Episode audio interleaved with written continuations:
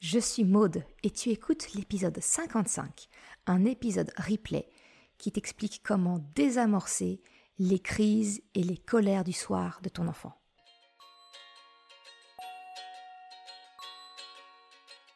Salut et bienvenue sur le podcast S'élever en même temps que son enfant.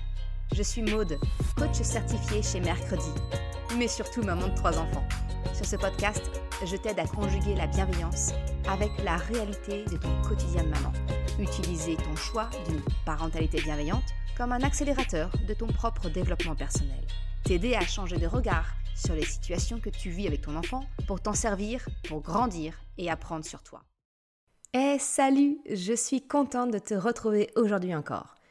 Je vois que notre rendez-vous hebdomadaire te plaît parce que l'audience du podcast, elle augmente de semaine en semaine. Je suis très heureuse de voir que ce que je te partage ici, chaque samedi, semble être utile, ou tout du moins t'aide à te poser des questions et à réfléchir sur certains points de ta parentalité. Tu le sais, je crois vraiment que le changement débute toujours par une prise de conscience. Alors, sincèrement, si je ne sers qu'à cela, eh bien c'est déjà énorme pour moi. Aujourd'hui, je souhaite te parler des décharges émotionnelles et plus particulièrement celles qui surviennent en fin de journée. Tu connais sans doute que trop bien cette situation, celle où ton enfant, le soir venu, explose de colère et part en crise, entre guillemets, alors que toi, tu n'avais rien vu venir. Eh bien, je souhaite te partager mon astuce afin de les désamorcer, ou au moins limiter la survenue de ces crises et de cette colère du soir. Parce qu'il faut bien l'avouer, c'est franchement déstabilisant de rentrer après une journée bien chargée et où on est content de retrouver sa famille, eh bien de se prendre un retour de flamme, une colère fulgurante quand ton enfant explose pour une broutille, que ce soit parce que tu lui as refusé un dessin animé, tu lui as refusé de grignoter en rentrant, ou alors qu'il n'a pas réussi à faire son puzzle, ou même quelquefois un simple regard de travers de la part de son frère ou de sa sœur. Bref, tu comprends que des choses qui passent habituellement sans souci, mais qui semblent déclencher ce soir, chez ton enfant, la Troisième Guerre mondiale. Le hic, c'est que tu as toi-même ta journée dans les jambes, avec son lot de bonnes et de mauvaises surprises qui ont entamé ton capital patience et empathie. Très souvent, la colère de ton enfant trouve en toi son miroir et elle te contamine et on se retrouve ainsi à exploser à notre tour, et la soirée tranquille en famille qu'on s'était imaginée, eh bien elle s'éloigne comme un doux rêve. Ça te parle? Et si je te disais qu'il existe un moyen d'éviter cette escalade infernale, de limiter la fréquence de ces crises de colère de fin de journée, ou tout du moins d'en limiter le nombre et l'intensité, un peu comme si tu parvenais à mettre un couvercle sur une grenade dégoupillée pour en étouffer le souffle et donc les répercussions. Ça t'intéresse? Parce que c'est exactement le sujet de l'épisode d'aujourd'hui. Alors pourquoi Pourquoi est-ce que c'est important de savoir désamorcer les crises et les colères du soir? Et pourquoi surtout Eh bien, ton enfant se met-il si facilement en colère le soir? Eh bien, en fait, moi, je vois trois raisons à cela, et qui en plus peuvent s'accumuler entre elles. La première chose, c'est finalement eh bien, prendre en compte les besoins de ton enfant. Si tu me suis, tu, m'as déjà peut-être entendu parler de la pyramide de Maslow. En fait, c'est pourquoi est-ce que les colères sont plus fréquentes et intenses l'après-midi ou en fin de journée? Peut-être comme moi, as-tu remarqué que les matins semblent se dérouler plus facilement? En fait, le matin, quand ton enfant a eu une bonne nuit, eh bien tous ces réservoirs physiques, entre guillemets, eh bien ils sont remplis pour la journée. Il est reposé, il a mangé. Il ne faut pas sous-estimer l'importance du sommeil dans le comportement de ton enfant. Toi-même, tu le sais, hein, si tu as une petite nuit, eh bien tu es probablement plus irritable que les autres jours. Eh bien de la même façon, peut-être fais-tu partie des personnes qui, comme moi, sont sensibles à l'hypoglycémie. Franchement, je te déconseille de m'approcher si j'ai mal dormi ou si on approche de l'heure d'un repas. Je suis alors euh, plus proche de l'ours malfamé que de la maman bienveillante que tu peux imaginer. Sans parler de moi, je souhaite en fait attirer ton attention sur les besoins essentiels de ton enfant en passant en revue ses besoins au scan du hasard. Alors le hasard, c'est un acronyme dont je te parle dans mon guide La boussole des émotions. Il est assez facile à retenir pour te permettre de vérifier les besoins primordiaux de ton enfant. Le H, c'est pour l'hydratation. Est-ce que ton enfant a soif? On sous-estime souvent cette, euh, cette sensation de soif, mais effectivement, ça peut générer des colères juste parce qu'en fait, ton enfant, il a soif. Donc ça, c'est le premier point à vérifier. Le deuxième, du mot hasard, c'est le A. Le A de alimentation. Et donc, c'est le fameux, les fameuses crises d'hypoglycémie que je t'encourage à garder en tête. Le S, pour le sommeil. Est-ce que ton enfant est suffisamment reposé? Le A, de nouveau, pour les activités physiques. Est-ce que ton enfant s'est dépensé physiquement aujourd'hui pour libérer son énergie? Le R, de relations sociales. Est-ce qu'il s'est disputé avec un ami, un frère ou une sœur? Est-ce qu'il s'est fait gronder? Voilà. Quel est son niveau de relation sociale? Et la dernière lettre, le D de découverte. Alors c'est un petit peu plus subtil, mais en fait, c'est est-ce que ton enfant a un besoin croissant d'autonomie? Est-ce qu'il y a quelque chose qu'il veut tenter par lui-même de découvrir? Voilà. Donc encore une fois, pense à l'acronyme hasard pour vérifier si un des besoins de ton enfant serait potentiellement un peu en difficulté.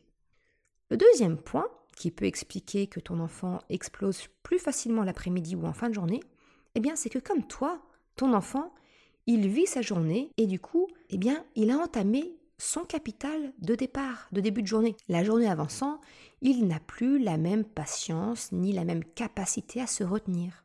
À l'école, à la crèche, là où il est gardé en fait, et même si c'est avec toi, eh bien ton enfant, il s'adapte à son environnement, à ce qui est attendu de lui. Une certaine retenue dans ses réactions, pour ne pas bousculer les copains, pour accepter de prêter, pour écouter les consignes, pour laisser passer l'enfant devant lui au toboggan, les petites disputes entre les enfants, etc. Ton enfant, il n'est pas seul sur Terre, et donc il est amené à s'adapter à ce qui compose son environnement. Eh bien tout cela, grignote son capital de patience pour la journée. Il encaisse, il s'adapte. Et le compteur tourne. Plus la journée avance, plus cela lui sera difficile selon la vitesse avec laquelle son capital est grignoté. Et s'il arrive à zéro, ou qu'il rentre même dans le négatif, eh bien c'est là que ta journée commence à partir en cacahuète. À cela s'ajoute un troisième facteur, un facteur supplémentaire, lorsqu'il te retrouve. C'est la notion de figure d'attachement. Tu en as peut-être déjà entendu parler. J'aime bien, j'aime bien l'exemple pris par le docteur Anne Reynaud, qui en parle très bien dans ses livres La sécurité émotionnelle de l'enfant et son deuxième, le dernier, Enfant sécurisé, enfant heureux. Elle utilise la métaphore du porte-avions. L'enfant est un avion qui apprend à voler. Et pour apprendre à voler de plus en plus loin, eh bien, le porte-avions doit toujours être dans les parages pour sécuriser l'avion en vol. Tu le comprends, le porte-avions, c'est le parent, c'est l'endroit où pourra se poser l'avion, se recharger, se remplir, se réparer. Ça signifie que être une figure d'attachement pour ton enfant, c'est être sa source de sécurité. Alors, si cela est positif dans la vie, faut bien l'avouer, bah c'est pas toujours facile à vivre tous les jours parce qu'en fait, ça signifie et explique le fait ton enfant soit le plus difficile avec toi en ta présence.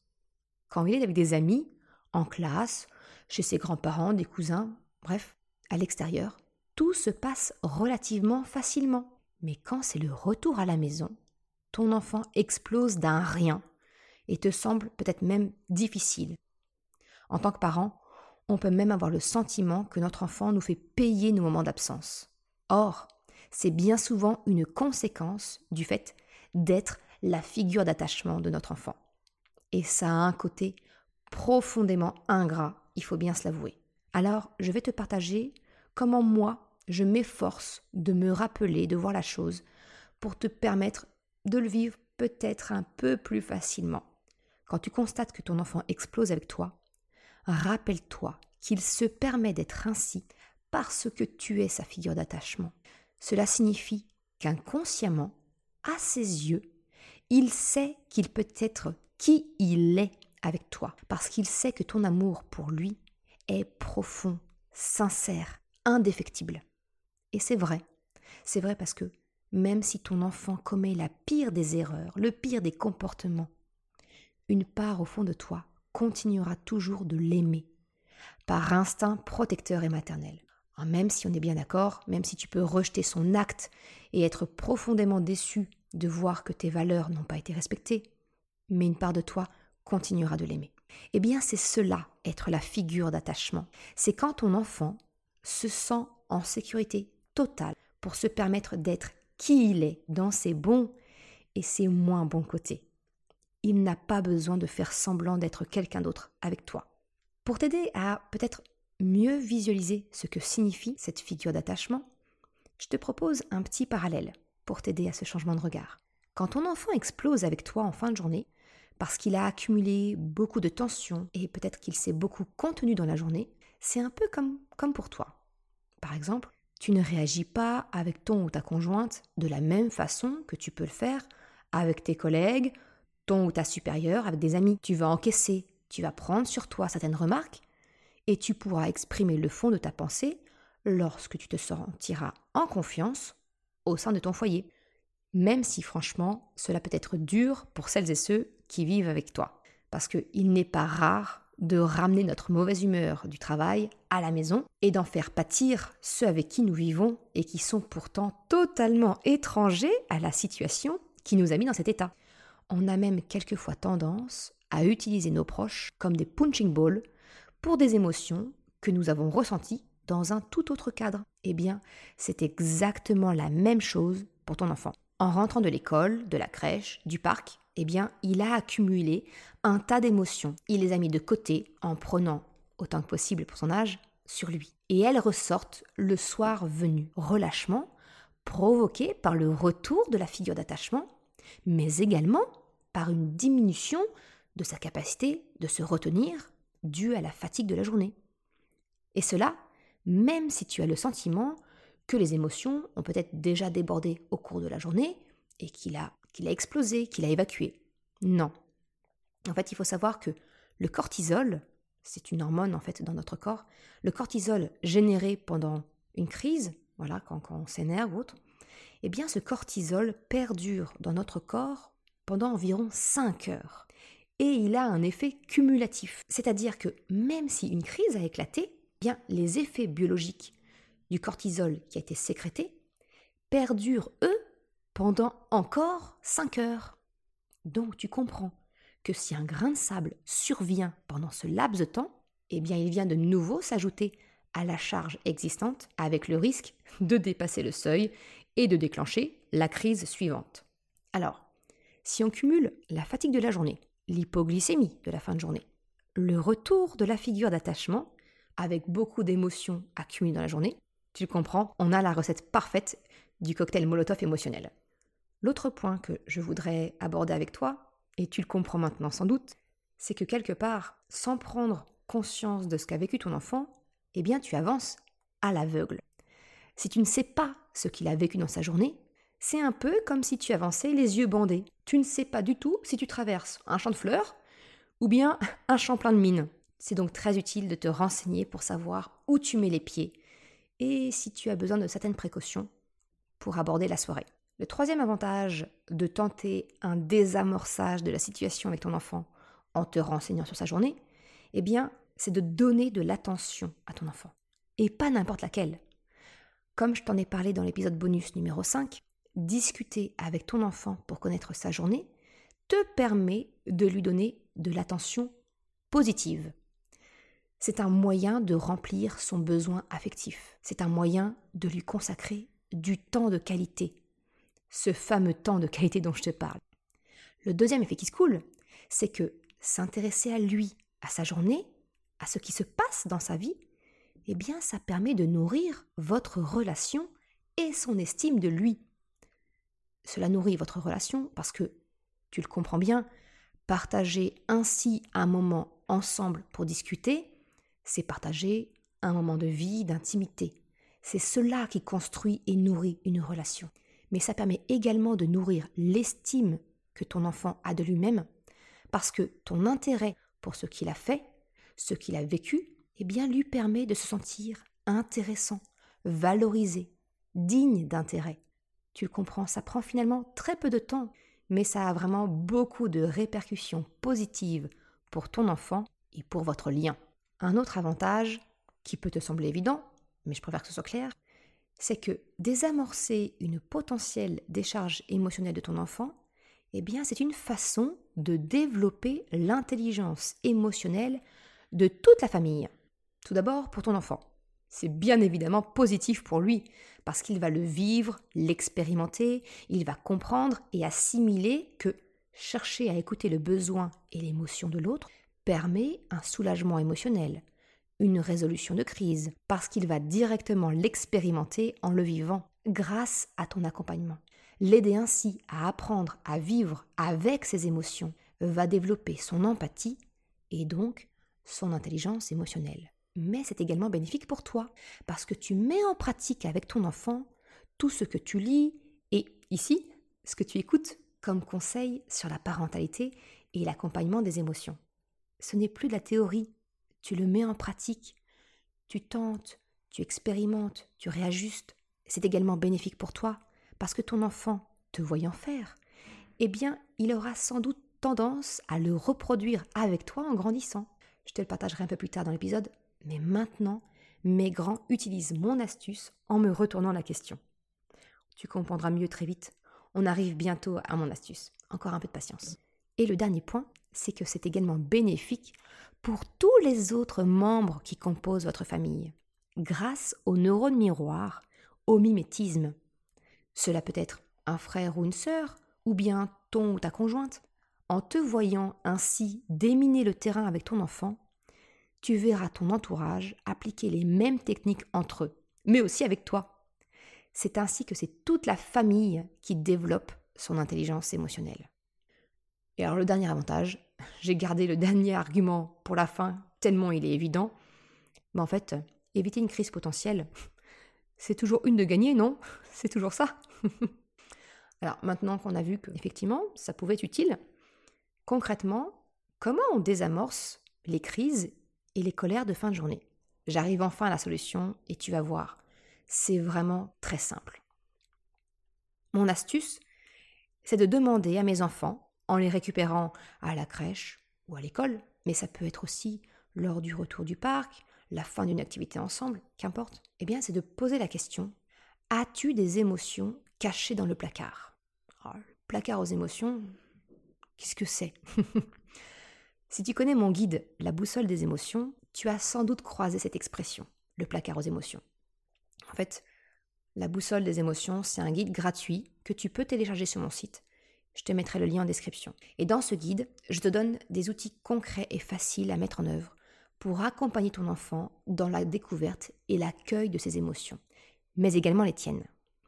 Et dedans, ce que je nomme le placard aux émotions, c'est en fait la capacité que nous avons en tant qu'être humain à prendre sur nous, à nous adapter selon les codes et usages attendus de notre environnement. C'est notre façon de temporiser nos émotions. C'est exactement ce dont je t'ai parlé quand je t'ai expliqué que, comme toi, ton enfant a vécu sa journée en s'adaptant à son environnement. Rester tranquille sur sa chaise d'école, repousser les attaques d'un ami de la crèche qui voulait prendre son jouet, et donc de se retenir de le pousser, des potentielles disputes avec un camarade pendant la récréation pour savoir qui pouvait jouer ou qui pouvait utiliser la marelle, qu'importe. Le placard des émotions, j'y vois plusieurs avantages. Tu vois, tu comprends tous ces petits moments où ton enfant a dû prendre sur lui de réfréner son comportement naturel pour correspondre aux codes et usages de son environnement. Toutes ces petites contrariétés, c'est un besoin de suradaptation qui génère inconsciemment et naturellement, chez tout le monde, hein, des émotions. Eh bien, selon leur nature et leur fréquence, selon l'âge de ton enfant, il va plus ou moins bien réussir à les accueillir, à les gérer et potentiellement à les enfermer à double tour dans son placard. C'est cela qui lui permettra d'adopter le comportement qui est attendu de lui, en classe, à la crèche, au parc. Ton enfant a acquis la capacité, essentielle hein, je dirais, pour vivre en société, de mettre sur pause ses émotions, pour les temporiser et les vivre quand cela sera possible. Et surtout, accueillir une émotion, c'est la vivre, c'est la laisser passer. Temporiser, c'est très bien, mais il faut apprendre à la libérer. Le fait de poser la question à ton enfant s'il a des émotions dans le placard, eh bien tu lui apprends à les libérer. Le plus gros problème à mes yeux de nous, adultes, c'est que nous sommes passés maîtres dans l'art de la temporisation de nos émotions.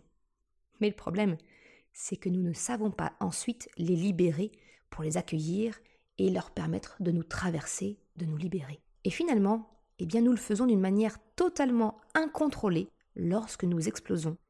C'est là que nous avons le sentiment de subir nos émotions. Alors que, si nous apprenions à les libérer, à écouter leurs messages pour les accueillir et les laisser sortir d'une manière consciente, le résultat serait tout autre. Apprendre à ton enfant à savoir vider son placard, c'est un sacré cadeau que tu lui fais. C'est cela l'intelligence émotionnelle. C'est savoir vivre avec ses émotions, les écouter, savoir les accueillir pour ne plus subir leur impact négatif quand elles débordent et qu'elles deviennent hors de contrôle.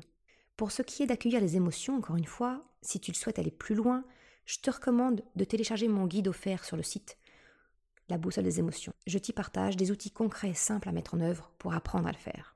Mais si je devais résumer, demander à ton enfant s'il a des émotions dans le placard, c'est bénéfique parce que, premièrement, eh bien, tu prends connaissance du terrain. Est-ce que c'est un champ de mine ou un champ de fleurs? Tu n'avances plus à l'aveugle. Le deuxième avantage, c'est que si tu apprends que des émotions ont été mises au placard, tu peux les désamorcer en permettant à ton enfant d'en parler, de vider son sac. Tu es alors en mesure d'apporter ton soutien moral, affectif, peut-être même technique, ton enfant se sentira écouté, compris. Et ça, c'est déjà un puissant levier de soulagement. Sans parler du fait que cela renforce votre relation et complicité.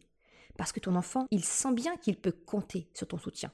Le troisième avantage que je vois, c'est que bah, tout simplement, tu apprends à ton enfant à savoir libérer ses émotions d'une manière acceptable. Et le quatrième effet, c'est qu'en te voyant faire, eh bien il apprend également comment apporter de l'aide émotionnelle aux autres. Tu développes son empathie. Mon petit bonus, pour clôturer cet épisode, c'est un petit conseil finalement. Lorsque tu poseras la question à ton enfant s'il a des émotions dans le placard, eh bien partage-lui les tiennes. Cela lui permettra lui aussi de savoir s'il avance dans un champ de fleurs ou un terrain miné. Il saura si tout va bien et qu'il peut se comporter normalement, ou si, journée difficile, on va marcher sur des œufs avec maman.